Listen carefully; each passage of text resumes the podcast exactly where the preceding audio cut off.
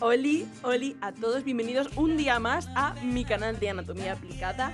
Soy Silvia Muñoz y este es un nuevo podcast.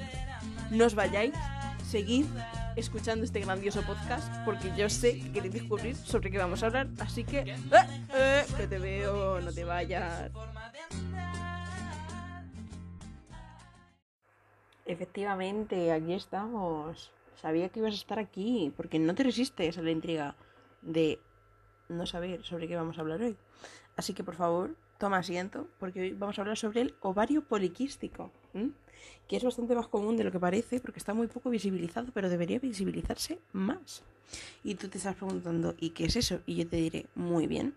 Pues esto es un síndrome, ¿vale? Eh, bueno, el síndrome del ovario poliquístico es una afección en la cual una mujer mm, tiene niveles muy elevados de hormonas, ¿vale? Y se puede presentar muchos problemas como resultado de este aumento de hormonas. Pues, por ejemplo, irregularidades menstruales, infertilidad, problemas en la piel como acné o una gran cantidad de vello, o incluso el aumento en el número de pequeños quistes que salen en los ovarios, ¿vale?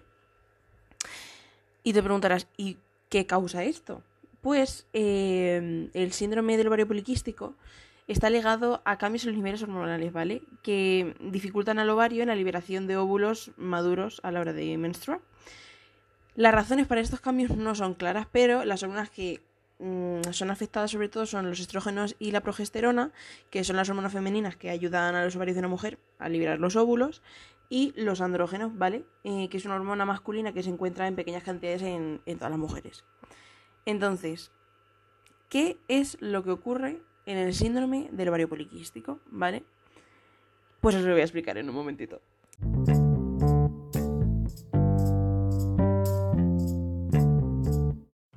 Continuemos en nuestra charleta. ¿Qué ocurre eh, cuando se tiene el síndrome del ovario poliquístico? Pues lo que pasa es que la cantidad de andrógenos es más alta de lo normal, ¿vale? Eh, y puede interferir en el desarrollo y la liberación de óvulos. Entonces, lo que pasa es que a veces en vez de que los óvulos maduren, se desarrollan quistes, que son como pequeñas bolsas que se llenan de líquido. Entonces, en lugar de que se libere el óvulo durante la ovulación, eh, como ocurre en los periodos menstruales normales de aquellas mujeres que no tienen este síndrome, pues crecen quistes en los ovarios. Entonces, los ovarios poliquísticos pues pueden ir aumentando de tamaño, puesto que las chicas mm, con este síndrome quizá no ovulen ni liberen un óvulo cada mes, porque muchas pueden tener menstruaciones irregulares o no menstruar directamente. Entonces, la mayoría de las veces eh, esto se diagnostica en mujeres de unos 20 o 30, aunque también puede afectar a niñas adolescentes, que también es algo muy común. Los síntomas, pues, mm, a menudo suelen empezar cuando se inician los, periodos en las, adolescentes y las mujeres con este trastorno, pues, con frecuencia tienen una madre o hermana con síntomas similares, o sea que es hereditario, ¿vale? Además, pues hay unos signos y síntomas del ovario poliquístico que te pueden hacer alertarte sobre que puedes tener esto, ¿no? ¿Vale? Entonces, un síntoma clave eh, es tener menstruaciones muy, muy irregulares o no menstruar directamente. Mm, conozco muchas personas que a lo mejor al año han tenido eh, una regla solamente, dos reglas o incluso ninguna. Entonces, em, los efectos de este sobre los ovarios pues pueden hacer que, como he dicho, una mm, chica deje de ovular. Eh, entonces puede diagnosticarse más o menos solo de dos a tres años mínimo después de tener el primer ciclo menstrual, porque sabemos que al principio de por sí los ciclos son muy irregulares hasta que eh, en una persona que no tiene este síndrome se le regula, ¿vale? Entonces, eh, otra cosa que puede provocar, pues son desequilibrios hormonales, ¿vale? Que pueden provocar cambios en todo el organismo, no solo en los ovarios. Por eso, los médicos se fijan en otros, signos del síndrome del ovario poliquístico, que puede ser, por ejemplo, eh, un aumento de peso, mm, obesidad o dificultad para mantener un peso normal, sobre todo cuando el peso excesivo se concentra alrededor de la cintura. Eh, una afección que se llama eh, hirsutismo, por el cual una chica tiene un exceso de vello en el rostro, pecho, abdomen, el área del pezón o la espalda aunque tener em, un poco de vello en estas zonas obviamente siempre es normal. Eh, tener pérdida de cabello, que es la alopecia, acné, eh, oscurecimiento y engrosamiento de la piel alrededor del cuello, axilas o senos, hipertensión, colesterol o incluso eh, diabetes mellitus, ¿vale? Que son altos niveles de azúcar en sangre. Y te estarás preguntando, vale, ¿y si yo tengo esto?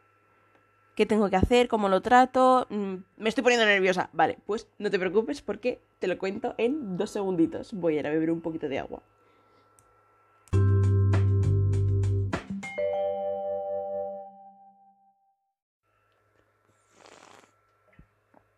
Ay, muy rica el agua, que hace ya mucho calor. Como he dicho, vamos a hablar sobre eh, cómo se puede tratar em, este síndrome. Es muy importante tener en cuenta que eh, no tiene cura, ¿vale? Este síndrome es crónico, es una enfermedad crónica, pero no pasa nada porque no va a hacer que nadie se muera ni nada, o sea que no hay que entrar en pánico. ¿Vale? Lo primero que hay que hacer es tener dieta y ejercicio físico. Hay que tenerlo muy en cuenta, aunque eso hay que tenerlo en cuenta tengas o no este síndrome u otra enfermedad. Eh, como he dicho antes, eh, al tener este síndrome, pues mm, se tiende a tener una irregularidad a la hora de tener un peso equilibrado y mantener un peso normal. Entonces, muchas chicas que padecen de ello, pues tienen sobrepeso o son obesas, entonces obviamente el médico le va em, a recomendar que haga cambios en su estilo de vida, que em, intente cambiar eh, su dieta o etcétera para evitar que se desencadenen otros problemas de salud como puede ser hipertensión o diabetes. Si hablamos sobre los medicamentos, pues los médicos obviamente van a recetarte las conocidas como píldoras anticonceptivas, aunque no siempre son efectivas, ¿vale? Mm, muchas veces em, tu ovario poliquístico, por más que tomes diferentes anticonceptivos de diferentes em, marcas, no te van a funcionar, depende mucho de cada caso y además eh, hay que esperar siempre mínimo seis meses a que se regularice tu ciclo menstrual en caso de que sean efectivas estas píldoras.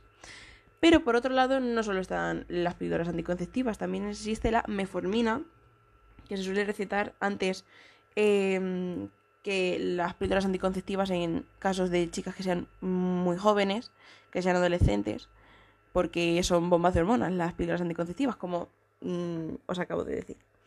Entonces, lo que hace la meformina, bueno, es un medicamento que normalmente se suele recetar a la gente que es diabética, pero cuando se tiene, se padece este síndrome, pues se suele eh, tener cierta resistencia a la insulina, que muchas veces eso es lo que, lo que hace en consecuencia que no, no menstruemos, ¿vale?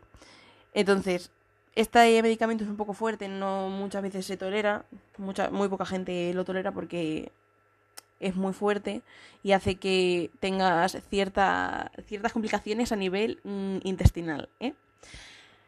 Pero no pasa nada, porque todo esto os estáis preguntando, pero yo todo esto cómo lo asimilo? No pasa nada, porque afrontar este síndrome es totalmente normal, hay que visibilizarlo y no estáis solos, todas aquellas personas que estáis con este síndrome, no pasa nada, no busquéis por Google porque os va a poner que os vais a morir, que os van a pasar 800 cosas, así que no preocuparse porque es una cosa muy normal. Entonces, ¿qué pasa? Que cuando muchos adolescentes descubren que tienen este síndrome, pues se sienten súper acomplejados por ello, por no tener la regla, por la gran cantidad de, vello que se suele tener, o desarrollan miedo eh, a poder tener otras enfermedades como diabetes, hipertensión, muchas cosas. Entonces, por eso, como he dicho, es muy importante visibilizarlo, normalizarlo y es necesario acudir obviamente también a un psicólogo si te afecta mucho, que es algo también muy normal y muy positivo y que todo el mundo debería tener. Así que, después de esta intensita parte, vamos a hacer un mini resumen de todo lo que os he dicho, ¿vale?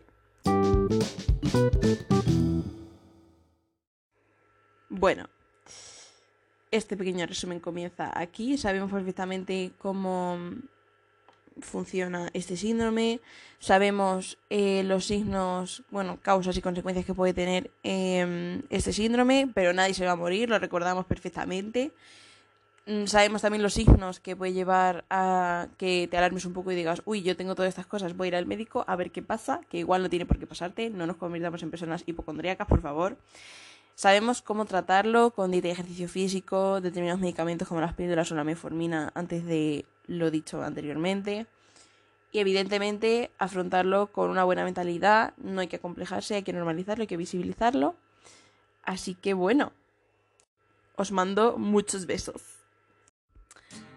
Y desearos una feliz vida. Espero que este podcast os haya aportado felicidad, conocimientos, de todo, de todo, porque aquí esto es como el mercadillo, hay de todo, tenemos de todo, a buen precio, tenemos de todo.